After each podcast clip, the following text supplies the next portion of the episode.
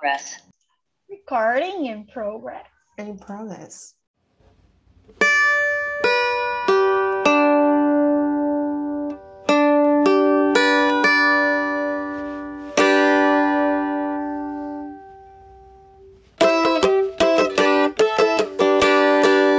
Ah, não consigo tocar isso. Olá, eu sou a Lohane. E eu sou a Bárbara e você está no Mandei Acadêmica Chorar, um podcast sobre educação, comunicação e o brasileiro performando imunizado, porque aqui nós temos as duas participa participantes, podcasters, com a primeira dose da vacina tomada. Bosta! Vacinem-se, Olha. gente. É, gente, por favor, se vacinem, é muito importante. Obriguem as pessoas a se vacinar, que elas começam polêmica. Eu não gosto, Hoje o podcast não é sobre vacina. não é sobre vacina, mas eu não gosto dessa coisa. Daí eu respeito quem não quer ser vacinado. Eu, Eu não, não respeito. eu não respeito.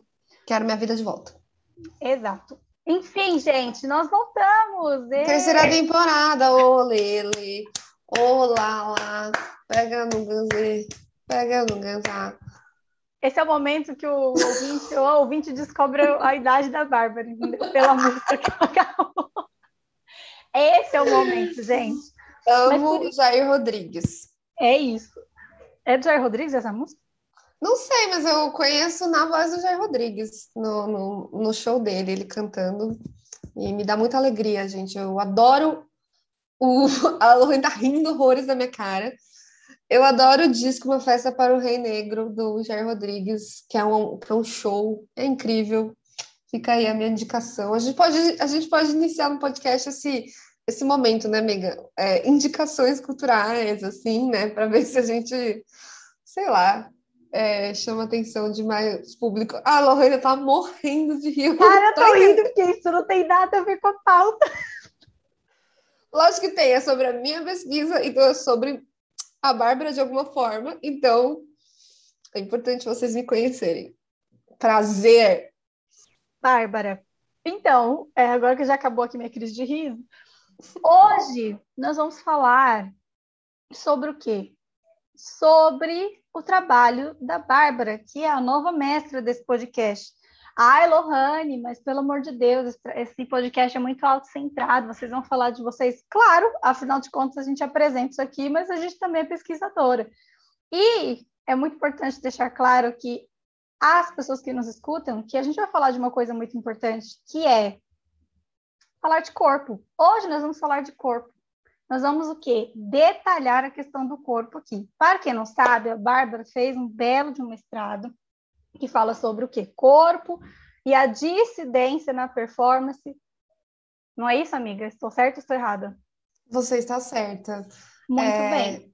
Acho que mais do que falar da minha pesquisa, acho que falar dos temas que eu abordei dentro do- do- da minha Uhum. pesquisa, porque obviamente eu não fiz a minha pesquisa para ficar me olhando no espelho, assim, para fazer uma contribuição para a comunidade e para a gente fazer algumas reflexõezinhas aí sobre sobre alguns pontos, né? Eu acho que os dois cernes muito importantes da minha pesquisa é a questão do corpo e o questionamento das estruturas da história da arte, né? Porque eu pesquiso o corpo dentro da performance artística, né? Então, acho que são esses dois, assim, eu exploro muitos outros temas, né? É toda uma dissertação, mas eu acho que são esses dois temas principais que é, eu mais desenvolvi e que eu acho que pode ser do interesse do cara leitor para somar as suas pesquisas e reflexões e que também acho que, sei lá, né? Nós somos um podcast de edu- de educação e comunicação, então acho que dialoga muito com os temas que temos discutido atualmente, como a questão do corpo, e acho que inclusive a questão das artes, que coitada das artes, né, gente? Que, que arte, né? Não sei, nos últimos um ano e meio a gente tá muito desfalcado aí na área cultural pela pandemia, e acho que é um movimento interessante para a gente falar sobre isso. Muito que bem. Então, eu acho que a primeira pergunta que a gente pode fazer aqui para situar os nossos ouvintes, eu gostei que você falou leitores, eu achei chique. Eu fazia leitura. Isso que foi poético, isso foi poético. poético. Isso é performance, brincadeira. Exato. A primeira coisa que eu queria perguntar, na verdade, é o que, que é uma performance, porque a gente tem no horizonte, na cabeça, né? Fica imaginando ali que normalmente é o que ah, é uma pessoa rolando, parece que aquilo não faz muito sentido, ou alguém que joga tinta em vocês, faz parte de uma manifestação artística. Então, eu queria que você falasse o que, que é uma performance, quando ela surge, do que ela se alimenta, enfim. Essa é uma ótima pergunta, porque eu começo a dissertação assim, né? O que, que é performance, né? É, gostaria de lembrar é, ao cara ouvinte, não leitor, que eu fiz a minha pesquisa, eu sou formada na graduação em História da Arte, mas a pesquisa do mestrado ela foi feita dentro das ciências sociais com foco da antropologia. A antropologia, que é essa linha de pesquisa que pesquisa as relações sociais e como que seus grupos é, lidam com seus diferentes símbolos, né? E esses grupos podem ser uma sociedade, pode ser uma comunidade, uh, então desde uma é, comunidade indígena, mas também pode ser um grupo de artistas, né? Então, como que esses, essas pessoas, né, elas vão simbolizando significados é, de acordo com, enfim, com os objetos, com os rituais, com as práticas, né? Então, por que eu tô falando tudo isso? Porque antes de responder o que é performance, a gente tem que lembrar que a palavra performance ela cabe em várias disciplinas, né? Então, dentro da antropologia, por exemplo, a performance ela vai ser relacionada, por exemplo, ao ritual. Então, quando uma comunidade faz um ritual, seja ele religioso, seja um ritual de passagem, um, sei lá, uma colação de grau, é, quando um advogado vai lá em frente ao tribunal falar blá blá blá blá blá blá, isso é performance. Nós performamos o tempo todo, né? E eu acho que uma coisa que é muito interessante dizer é porque que eu acho que inclusive tem esse estigma como se a performance fosse uma forma de ficção, como se a gente quando a gente performa, a gente estivesse brincando, fazendo uma mentirinha. Sendo que não é bem assim, né? Quando a gente fala de performance, a gente não tá falando desse ser trivial do nosso dia a dia. Tipo, quando você, sei lá, pensa aí na sua profissão, né? Vou, vou falar advogado, que é uma profissão bem que performa bastante, né?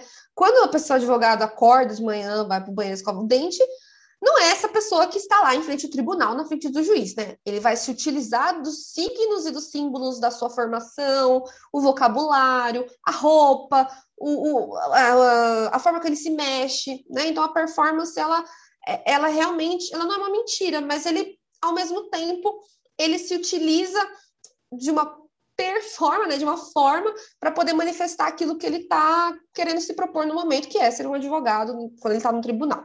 Então, a performance ela não é uma ficção, mas ela também ela não é o nosso dia a dia trivial, ela é um momento de suspensão, né? É, e a gente faz isso o tempo todo em diversas relações sociais. Dentro das artes, aí tem um movimento que é muito específico, né? Que é a galera que vai uh, se utilizar do corpo e de outros aparatos, apetrechos, objetos, tinta, como você falou, né? Pode, pode usar várias coisas, mas se utiliza do próprio corpo, enfim, para fazer alguma coisa, para passar algum recado ou não, né?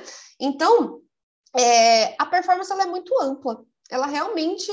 E, e esse foi o ponto de interesse da minha pesquisa, justamente porque ao meu ver, a história da arte está o tempo todo perseguindo a ideia do como definir a performance, o que é performance, e os historiadores da arte estão todos se degladiando e, e sofrendo para tentar explicar o que é a performance. Ela precisa para um público? Ela precisa acontecer na rua? Ela pode ser dentro da casa? Ela é dentro de uma galeria? Se acontece de um museu, é uma performance? Se ela foi ensaiada, é performance? Então, a história da arte ela tá aí brigando, né, para ver o que é performance. Uh, e eu acho que a grande provocação que eu penso é justamente isso. Por que, que a gente quer tanto definir, né? O que a gente quer colocar dentro de uma caixinha? Ao meu ver, a performance é isso, ela é a manifestação do corpo uh, que se propõe a fazer algo que é diferente das artes cênicas. Eu acho que a performance ela bebe muito das artes cênicas, mas as artes cênicas ela é toda uma comunidade, né? Comunidade não, é um grupo. É que ensaia, né, que tem a questão do, do, do, vestuário, a direção, enfim, uma parte de coisa dentro das artes cênicas. Eu não vou discutir artes cênicas é porque eu não tenho domínio sobre o assunto, mas é isso. A performance é a arte do corpo manifestada ali artisticamente. Então, se a pessoa rola no chão, ela está fazendo uma performance, ela taca tinta em si mesma, ela está fazendo uma performance.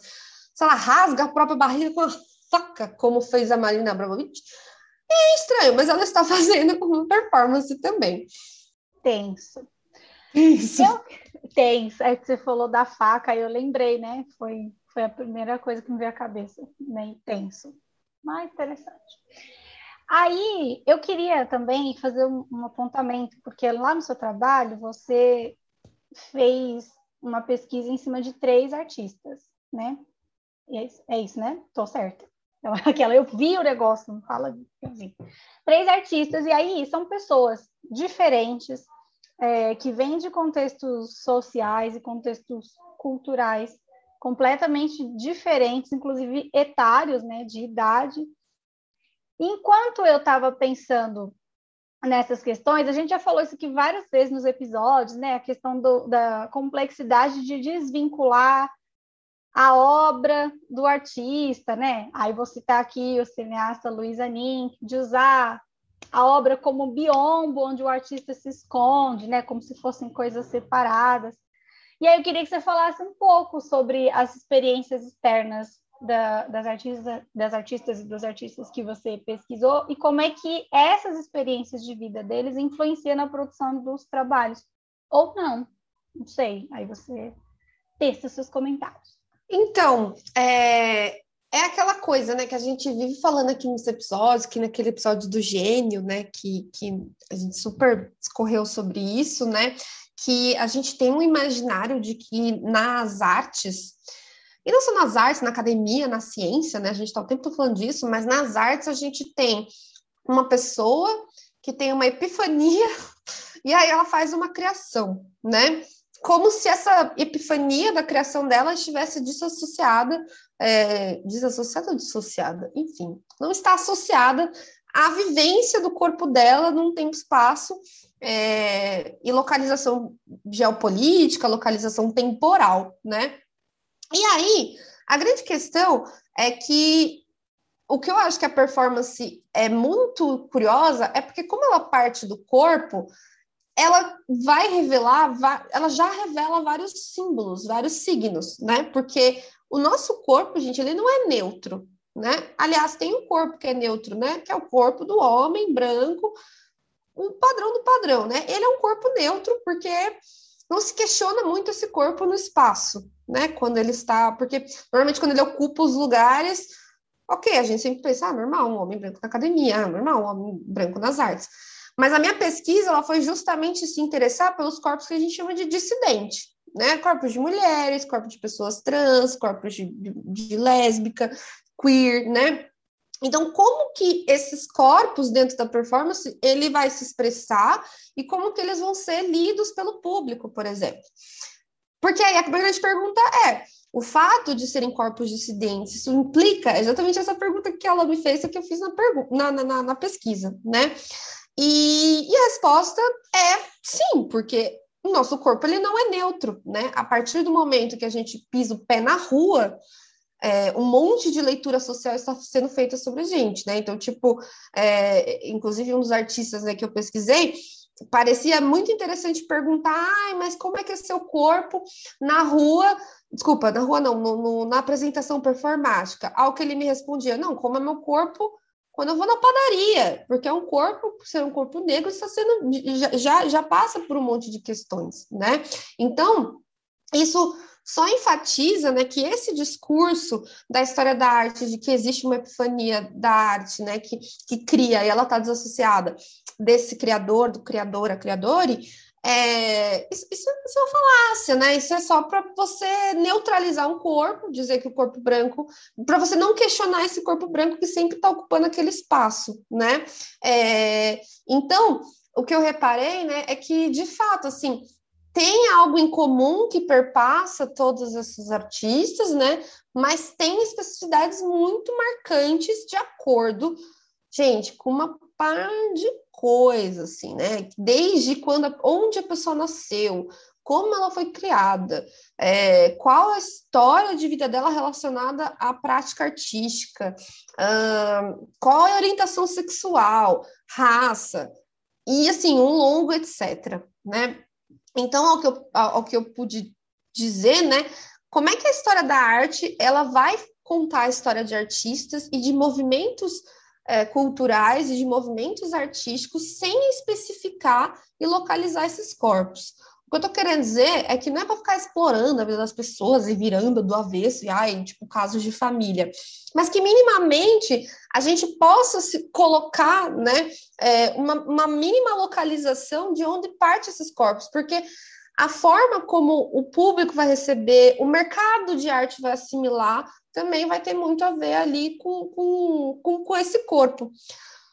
Porém, todavia, entretanto, eu acho que o ponto assim mais assim, crucial, eu fiz essa explicação, né, mas para mim o mais latente que ficou na pesquisa é que tudo isso que eu estou falando revelou não assim, tipo, ai, quanto corpo é, ele é importante, o corpo e as suas questões específicas são importantes para a gente fazer uma pesquisa detalhada sobre os artistas.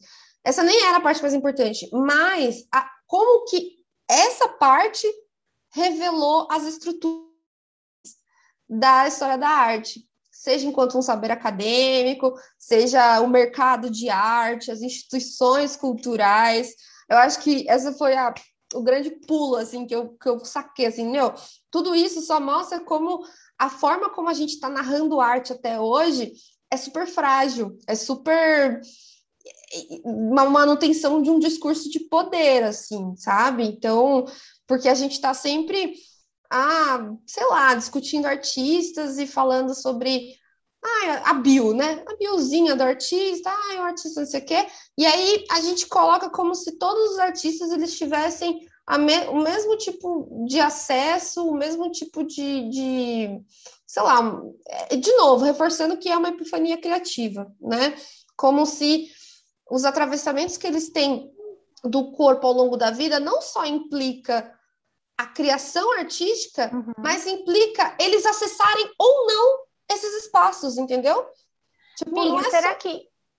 Desculpa, desculpa, cortar, mas assim, será que a gente pode pensar nisso dentro de um exemplo concreto? Eu não sei se vale a pena você falar especificamente de alguém ou dar um exemplo, porque eu acho que é importante para a gente é, entender essa questão do corpo neutro, né? Que você falou que o corpo neutro ele é lido como um corpo de um homem branco, é, universal e que eu acho que a grande dificuldade também é a gente passar, eu particularmente não sei, se há estudos que começam a pensar esses corpos de maneira racializada mesmo, né? Não lidos como, ah, esse aqui é o neutro e esses são os específicos, mas qual é a especificidade?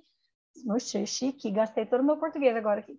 Qual que é a especificidade desse corpo que foi lido como um lugar neutro? Então, eu não sei, eu acho que valeria a pena, se você quiser, obviamente, dar um exemplo disso, disso que você está falando. Tá, massa. Não, acho que realmente o exemplo sempre facilita tudo.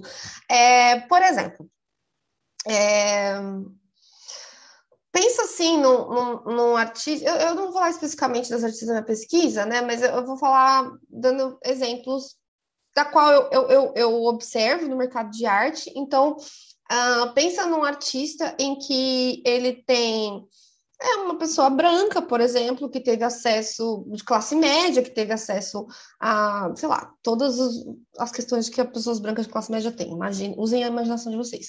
É, e aí, sei lá, para você, sei lá, é, é, fazer uma performance, você precisa se inscrever num edital de artes. Aí você pode pensar, o edital está aberto, qualquer pessoa pode se inscrever. É um edital público. Por exemplo, o governo de São Paulo vira e mexe faz o PROAC, que é um edital público para que as pessoas possam inscrever seus projetos artísticos. Você concorda comigo que o ato de você ir lá e escrever um projeto, isso demanda toda uma carga cultural toda uma questão, tipo, uhum. uma desenvoltura para a escrita. E mais do que isso, tem um aspecto subjetivo, que é a autoestima, né? Você tem que ter minimamente uma autoestima para você ir lá e achar que sua ideia é boa. Pode parecer meio paia falar isso dentro da ciência, né, dentro de uma metodologia científica, mas eu acho que a gente precisa, quando a gente está falando de racialização, a gente precisa levar em conta as questões subjetivas. O racismo no Brasil, ele afeta a subjetividade, né?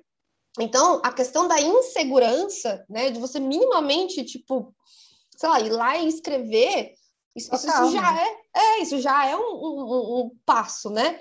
De você ter a moral de falar, não, eu vou escrever essa porra e mandar. Que foi isso que eu reparei na minha pesquisa, que muitas vezes as pessoas elas, elas não deixavam de acessar por incapacidade, porque elas não eram boas, pelo contrário. Mas porque às vezes, muitas vezes, inseguranças, porque estavam acostumados com muita violência, ou porque, ah, se eu ganhar o edital, eu vou ter que lidar com essa galerinha branca burguesa das artes. Então, quando a gente questiona as estruturas, quando a gente questiona esse corpo que a gente dá como neutro, é sobre isso que a gente está falando. Não adianta nada você criar um monte de editais incríveis e, e ah, vou te dar aqui 20 mil reais de caixa, enfim, do edital para você fazer a sua obra. Quem é que se inscreve? É só você reparar quais são os coletivos que sempre, pelo menos aqui em São Paulo, vou botar uma cutucada. É, quem são os coletivos que sempre ganham, né? Inclusive, agora tem uma regra no PROAC que, que tipo, parece que 50% não pode tem que ser no, novos projetos, de novos coletivos. Não pode ser a galera que já se inscreveu nos anos anteriores. Finalmente alguém teve essa sacada. Por quê? Porque são os mesmos grupos que sempre se inscrevem. Porque é uma galera que muitas vezes, não tô falando que é todos, tá, gente? Não tô falando todos. Mas assim, é uma galera que já tem uma desenvoltura de escrita, já tem um aparato, já tem uma assessoria. Enfim, tem todos os privilégios ali de, de, conseguir né? simplesmente né? se, é, se inscrever no edital. Então, eu acho que, que, que, a, que, partindo dessa perspectiva, eu acho que é meio isso, a gente começa a questionar, questionar esse, esse corpo neutro, né? Tipo, porra, tu não é neutro. É você, você teve acesso a um monte de coisa e aí você consegue se inscrever nesse edital, por exemplo, né? Mais do que ficar nessas pesquisas acadêmicas que ficam explorando a dor e a escassez de grupos minoritários de dissidentes, né? Tipo, ai, olha, olha como a obra dele é boa, e aí ele expressa, e aí uma coisa que eu, que eu falei aqui na, minha pesquisa, né? Ele expressa toda a sua dor, ele expressa toda a sua dissidência em sua obra. E aí fica parecendo que esses grupos dissidentes, eles só fazem trabalhos sobre a sua própria dissidência. Então, por exemplo, lésbica só fala de lésbica, pessoas negras só falam de questões de negritude, e, enfim, sei lá, pessoas trans só falam de coisas trans. Não! Tipo, existe, existe, obviamente, né, as pessoas elas querem falar sobre diversos assuntos através da performance e outras multimídias também. Só que, como a gente tem essa estrutura que ela normaliza uma neutralidade né, de um corpo, quando um corpo dissidente ele fura nessa bolha consegue entrar nesse lugar, ele é visto como um corpo dissidente. Então, fale de coisas dissidentes, porque é tipo, como diz a Bell Hooks, que eu já citei esse, esse trecho dela aqui, é, que, que, que, é como se fosse a, a dissidência, né? No caso, ela está falando da questão racial, mas a dissidência é como se fosse um tempero para merda insossa que é a branquitude. então, é, é, como se fosse ah, um temperinho, uma coisa nova, né?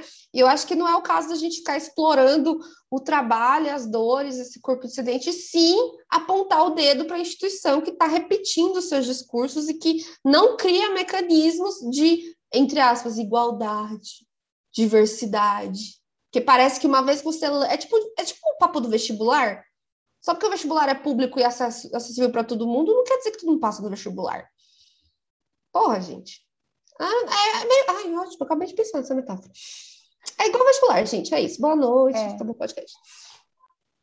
Acabou, gente. Era isso. Obrigada.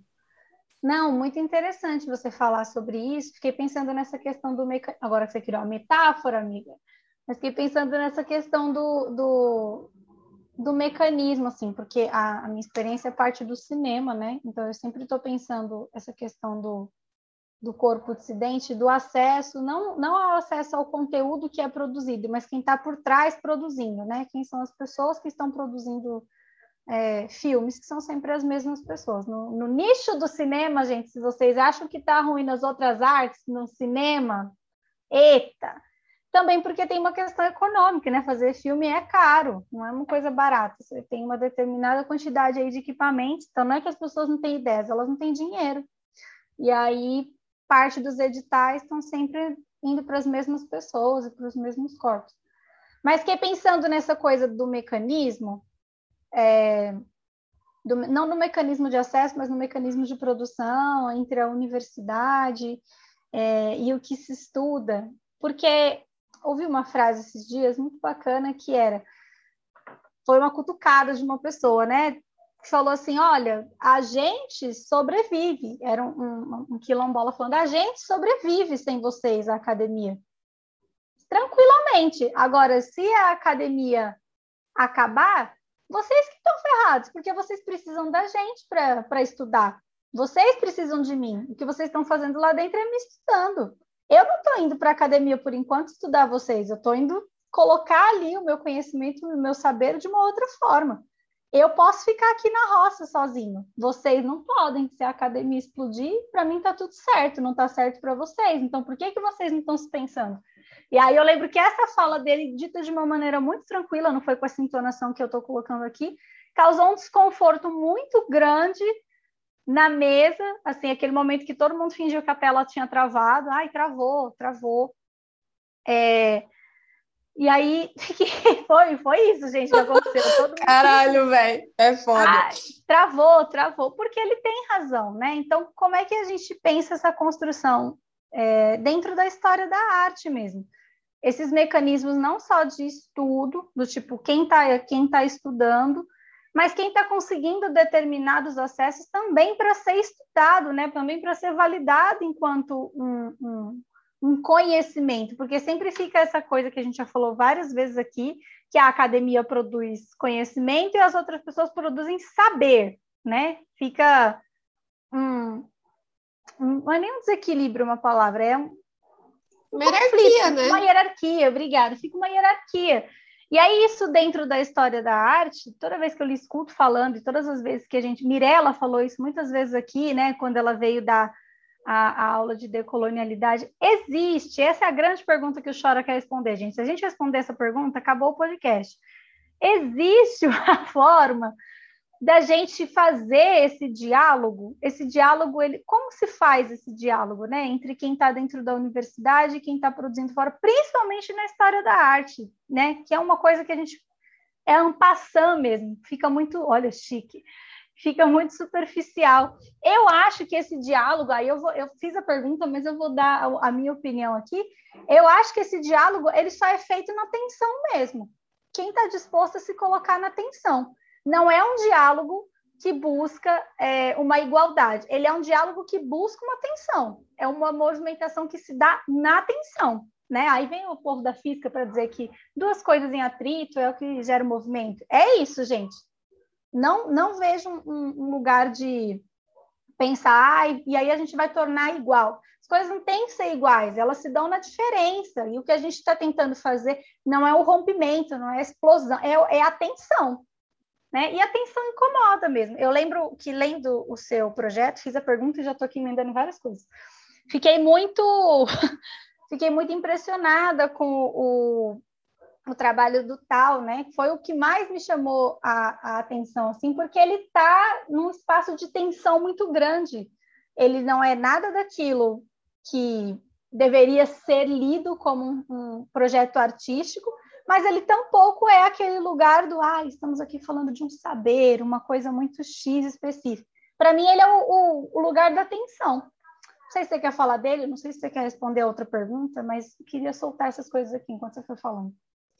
Eu vou, vou soltar várias outras coisas aqui, mas pegando essa, esse gancho que tu falou, é, eu acho que, que uma das coisas que, que foi muito bonito perceber na pesquisa, assim, né, porque assim, gente, é só um PS. Pesquisem o que vocês gostam, viu? Não vai se meter a pesquisar o que você não gosta. Eu sou apaixonada pela minha pesquisa, por isso estou falando bonito. Que bem. Ótimo, foi ótimo. bonito, foi o momento que eu falei, caraca, que bonito. Porque uma das coisas que os antropólogos vão falar sobre a performance é esse momento ritual. E o ritual, ele é esse momento de suspensão. A gente já falou, né, sobre morte no episódio de morte ritual, a gente falou sobre isso, né? Que é esse momento do entre, né? Que a gente tá com saudade, inclusive, agora por causa da pandemia, né? Que é o momento que a gente vai numa festa de aniversário, o momento que a gente, sei lá, vai celebrar, né? Que não é o momento que a gente tá aí trampando, fazendo as coisas triviais da vida. A gente separa um momento da nossa vida para ritualizar, né? E a performance ela é sobre isso. E a performance ela é o lugar que convoca a encruzilhada, né? Ela é um entre, ela não é uma pintura, ela não é uma escultura, ela não é. É isso, né? E por que, que os historiadores da arte ficam tipo, ah, o que é performance? Se, se tem isso, tem aquilo, é performance, né? E aí, falando do, do trampo do tal, eu acho que realmente é isso, né? Eu, eu, eu, a parte bonita foi o momento em que eu consegui sacar que é isso, performance ritual encruzilhado entre. Ele é nesse ponto de tensão que a gente começa a questionar as estruturas desse mercado de arte, dessa história da arte, dessa, é, desse discurso, né? E aí, respondendo. a, a Lohane fez um coração agora, gente. É, e aí. Que lindo. é, né? O ponto tenso, assim, no meio de tudo isso, né? E aí, respondendo a questão anterior, uma das metodologias que eu usei foi o da o conceito de antropologia da dominação da Oshi Kuriel, né, que é uma antropóloga também. Ela faz o seguinte, ela vai lá nas instituições ver quais são os símbolos que validam, né, as instituições. No caso, ela vai para a instituição que ela vai chamar de, de que é o, a heterossexualidade, ela vai chamar a heterossexualidade de uma instituição. No meu caso, eu fui lá questionar o todo o rolê das artes, né? Seja a história da arte, seja o mercado de arte, as instituições culturais, né? E eu fui vendo quais são os mecanismos de validação. Os mecanismos de validação dentro do, do, do, do mundo da arte são esses mecanismos, primeiro, que se valem desse lugar do corpo neutro e que tem sérias dificuldades com a encruzilhada. Realmente, o entre, ele não tem muito espaço, né? E por que isso aconteceu? Porque a gente, historicamente, a história da arte, gente, ela surge enquanto um conhecimento que já está baseado na ideia de gênio, né? O primeiro historiador da arte que teve, que diz a história da arte foi o primeiro, que era o Vasari, ele escreve falando que eu vou escrever essa coisa porque eu preciso eternizar os artistas maravilhosos, incríveis que existiram. Então, o, até o filósofo de Dilberman ele vai falar que é como se ele fosse um, o historiador da arte, ele é tipo um anjo que vem evitar a dupla morte do artista. O que, que é a dupla morte? Né? Além dele morrer de corpo, ele não pode cair no esquecimento. Então, eu preciso escrever sobre o artista para que ele seja lembrado. Se por um lado isso é muito interessante, porque a função da história é justamente fazer a gente continuar lembrando. Olha, eu defini história muito bem, né, Lu? A história é para a gente lembrar, é para a gente não esquecer. O historiador da arte, ele vai. O próprio Vasari fala isso, né? Ele vai, por exemplo, nos textos dele, agradecer os grandes mecenas. O que, que são os mecenas? Os grandes patrocinadores, que a família, por exemplo, lá em Florença, a família Médici, obrigada Médici, por patrocinarem esses grandes artistas e tornarem possível essa arte feita para o deleite dos nossos olhos. Então, ele já está respondendo, né? há um certo mecanismo de dominação, que é tipo a arte ela só existe uma vez que ela é patrocinada. Se essa arte ela não é patrocinada, tudo que é feito de criação e expressividade, hoje em dia a gente chama de artesanato. Ou, sei lá, é, é o que a Mirella falou lá naquele episódio, né? Bordado, se é feita na mão da, da mina branca da UNE, do IA, da USP, ela é um gênio. Agora, se é feita na mão de uma mina preta que entrou, não sei o quê, sabe? Ah, é que essa sua arte é muito pessoal. Né? Então, por, por, que isso? O que está por trás desse discurso? Obviamente que a mina do IA pode ser que ela não. Você tem um patrocinador, mas o que está por trás do discurso, gente? Que é justamente que a antropologia vai atrás desse símbolo. O que, que esse símbolo está querendo dizer?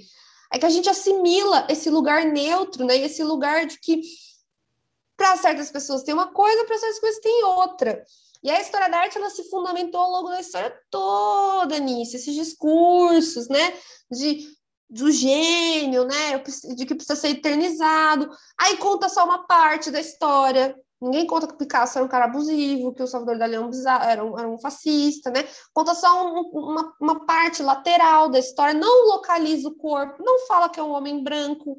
Fica várias partes ali faltando para fazer a manutenção de quem? Dos artistas? Não, gente, das estruturas de poder, dos patrocinadores, que é o que acontece hoje no mercado de arte. Quem é artista reconhecido, galera? É quem tem ali o Itaú financiando, que é um grande patrono das artes. Quem são os grandes patronos das artes dentro do Brasil? Banco Credit Suisse, Grupo Pão de Açúcar, Grupo Skin Cariol. caralho, tô fodida, tô citando várias pessoas, não venham atrás de mim. então é isso, né? É, em algum nível, né, a gente legitima como arte corpos que aparecem nesses espaços, e nesses espaços, gente, é, são essas mãos que às vezes a gente não vê manifestada, mas tá ali. E às vezes até o editalzinho, né? O edital que não está patrocinado por um, por mecena, mas, né? É, tá a questão simbolizada, né? A gente tem que lembrar a questão simbólica, né? Quem tem esse capital cultural para escrever um edital, né? São sempre os mesmos corpos. Uh, algumas exceções, claro, ainda bem. E aí, qual que é a grande questão, né? Dentro das artes, quando aparecem corpos dissidentes, eles têm um selo assim, ó, corpos dissidentes. Eu até te patrocino, mas tu vai falar da sua história. Tu vai contar que você é muito sofrido, que você saiu lá da Pirapolha Bom Jesus e agora você é performer, queer, ai chique, né? Vai ter esse selo. É quando o MASP faz a exposição Mulheres Guerreiras lá. Sei lá, legal, gente. Muito boa a exposição, mas assim, quando tem exposição de homem A exposição chama Grande Exposição dos Homens Brancos. o meu Mas sonho, poderia, gente, é fazer sonho, a curadoria dessa exposição. Grande Exposição dos Homens Brancos. Vamos fazer? Eu quero fazer. Você, homem branco, classe média, manda sua arte para cá que a gente faz uma exposição e bota Grande Exposição dos Homens Brancos. Tá entendendo? Isso só revela as estruturas dentro do mercado de arte. E aí a proposta que eu faço, não para as estruturas é, mercadológicas e institucionais, porque quem sou eu na fila do pão? Eu estou só aqui como pesquisadora acadêmica. Então, a minha proposta da minha pesquisa é uma história da arte performática, que é um termo que eu inventei. Eu pesquisei, gente, não vi ninguém falando. Então, não sei. Se eu inventei a roda, não sei. Eu achei que ia ser fodida na minha banca por causa disso, mas a galera gostou, então que bom. É, o que, que seria a história da arte performática? É uma história da arte que localiza seus corpos num tempo e espaço e mais importante, gente, localiza o corpo do historiador da arte, do pesquisador também. Então, eu também te falar: Oi, gente, tudo bem? Boa noite, sou a Bárbara, sou mulher branca, São Paulo, lésbica, tarará. Tive que me localizar também na minha pesquisa. Uma história da arte que quer contar a história dos artistas tem que contar a história, da, a história também do pesquisador, principalmente dentro da antropologia, porque o material que eu tive das artistas só foi possível por conta de uma relação. Elas me mostraram o que elas quiseram para mim. Elas mostraram o que elas põem nas redes sociais ou o que elas colocam nas exposições. Então, o que eu tenho acesso é da relação que eu tenho com o trabalho dessas artistas. Então, eu, eu, não, eu não quero ser totalitária, né? Eu não estou falando, ah, ela é isso. E aí que eu acho que a gente está construindo uma história da arte, a gente está contando a história do nosso período político, do nosso período econômico, através da arte, que é essa questão da história da arte, né? E que é a história da arte, se não mostrar quais foram as manifestações artísticas que fizeram tempo do, do, que contam a nossa história também, contam a história do nosso povo, da nossa comunidade, da nossa sociedade, né? É, a arte ela tem essa função, né, de, de ser uma das formas que a gente simboliza e, e registra, né, falar eternismo, não é eternismo, e registra, né, a história ao longo, né, dos anos, né, isso é muito legal, mas se a gente não localizar de onde a gente está partindo, enquanto pesquisador também, aí a gente vai entrar no campo da neutralidade. Se a gente falar, ah, tal artista foi para a Bienal de Veneza, e a gente não fala quem são os magnatas por trás da Bienal de Veneza, acho que a gente só está correndo atrás do rabo, assim, né, enfim, fui longe. Não, falei tudo isso na pesquisa, tá, gente? Tem uns devaneios aqui, tipo, eu não cito todos esses, esses patrocinadores na pesquisa, mas enfim. Falar sobre a pesquisa é devanear para além da pesquisa, né, amiga? É, não, mas é isso mesmo. Olha, não sei vocês, mas eu estou satisfeitíssima. Só queria fazer algum, um apontamento mesmo que é, quando a gente está falando de história da arte, a gente está lidando com imagens nas suas mais diversas manifestações aí, né? Performance tem o vídeo, enfim, tem o corpo, às vezes nem no vídeo, mas estamos falando da história da arte, manifestação de imagens. E aí, Bárbara falou aqui que a, a história é, faz a gente lembrar todo tempo, né? tem, a, tem a, a função aí de fazer a gente lembrar, mas pensando em 2021, é, explosão da internet, essa explosão visual que a gente tem né, nos nossos olhos a todo tempo, o qual a gente deve estar atento às imagens, porque estou convencida, muito convencida, 100% convencida cada dia mais, que não existe nada mais vivo do que a disputa do passado. Né? Nada mais vivo do que a disputa do passado. E quando a gente está falando de imagens, é fundamental a gente também disputar essa narrativa das imagens que nos foram dadas enquanto imagens que contam a história, aqui entre muitas aspas, né? Que contam a história, porque até a função de lembrar da história, ela também é marcada por um tempo, por um espaço, e aí o, o ano de 2020 e 2021, vocês já perceberam o quanto é importante essa disputa do passado, né? Coisa mais viva que tem ao passado, principalmente em imagens, que tem um poder muito catalisador na gente, às vezes mais até do que o texto, né? Então, é importantíssimo a gente estar atento a essas coisas. E eu acho que é isso, era este o apontamento que eu queria fazer, mas eu fico muito empolgada com a pesquisa da Bárbara, porque eu gosto muito da, de pensar em imagens, performance, que é uma coisa muito distante, porque eu sou a pessoa da cultura popular mesmo, né? Gosto ali do daquilo que é lido como artesanato, né? KKK aqui no artesanato. Gosto muito de pensar essas coisas. Mas sabe o que o artesanato, que a gente chama de artesanato, a gente a história da arte e essas instituições têm muito a aprender com o lance do artesanato. Sabe por quê? Tem uma crítica que o Didi Bourman, que é o filósofo francês, fala, né? Por que eu tô falando que é francês? Já vou explicar. Que ele fala assim: um dos defeitos, né? Um dos problemas da história da arte, ele fala, é falar banalidades verificáveis. Amo esse termo. Que ele vai chegar lá e ele fala: Isso aqui é um quadro, ele é vermelho, ele tem uma moldura dourada, ele foi pintada por Rubens e ele ele foi feito para adornar a casa do, do rei tal, não sei nem se na época do Rubens era rei, gente, desculpa. É, E aí a questão que o Djamerman fala é tipo, qual era o grau de importância que essa tela tinha para a sociedade daquele período? O que que essa sociedade, ele é um filósofo, mas ele faz perguntas, no meu ver, muito antropológicas.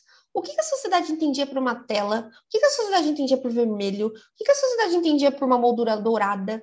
Sabe, o que, o, o que, que todo o entorno dessa pintura, que é uma banalidade verificável, tem, o que, que ela simboliza, que é o que é o toque da antropologia, né? O que, que ela simboliza? Porque aí sim, que ela falou, né?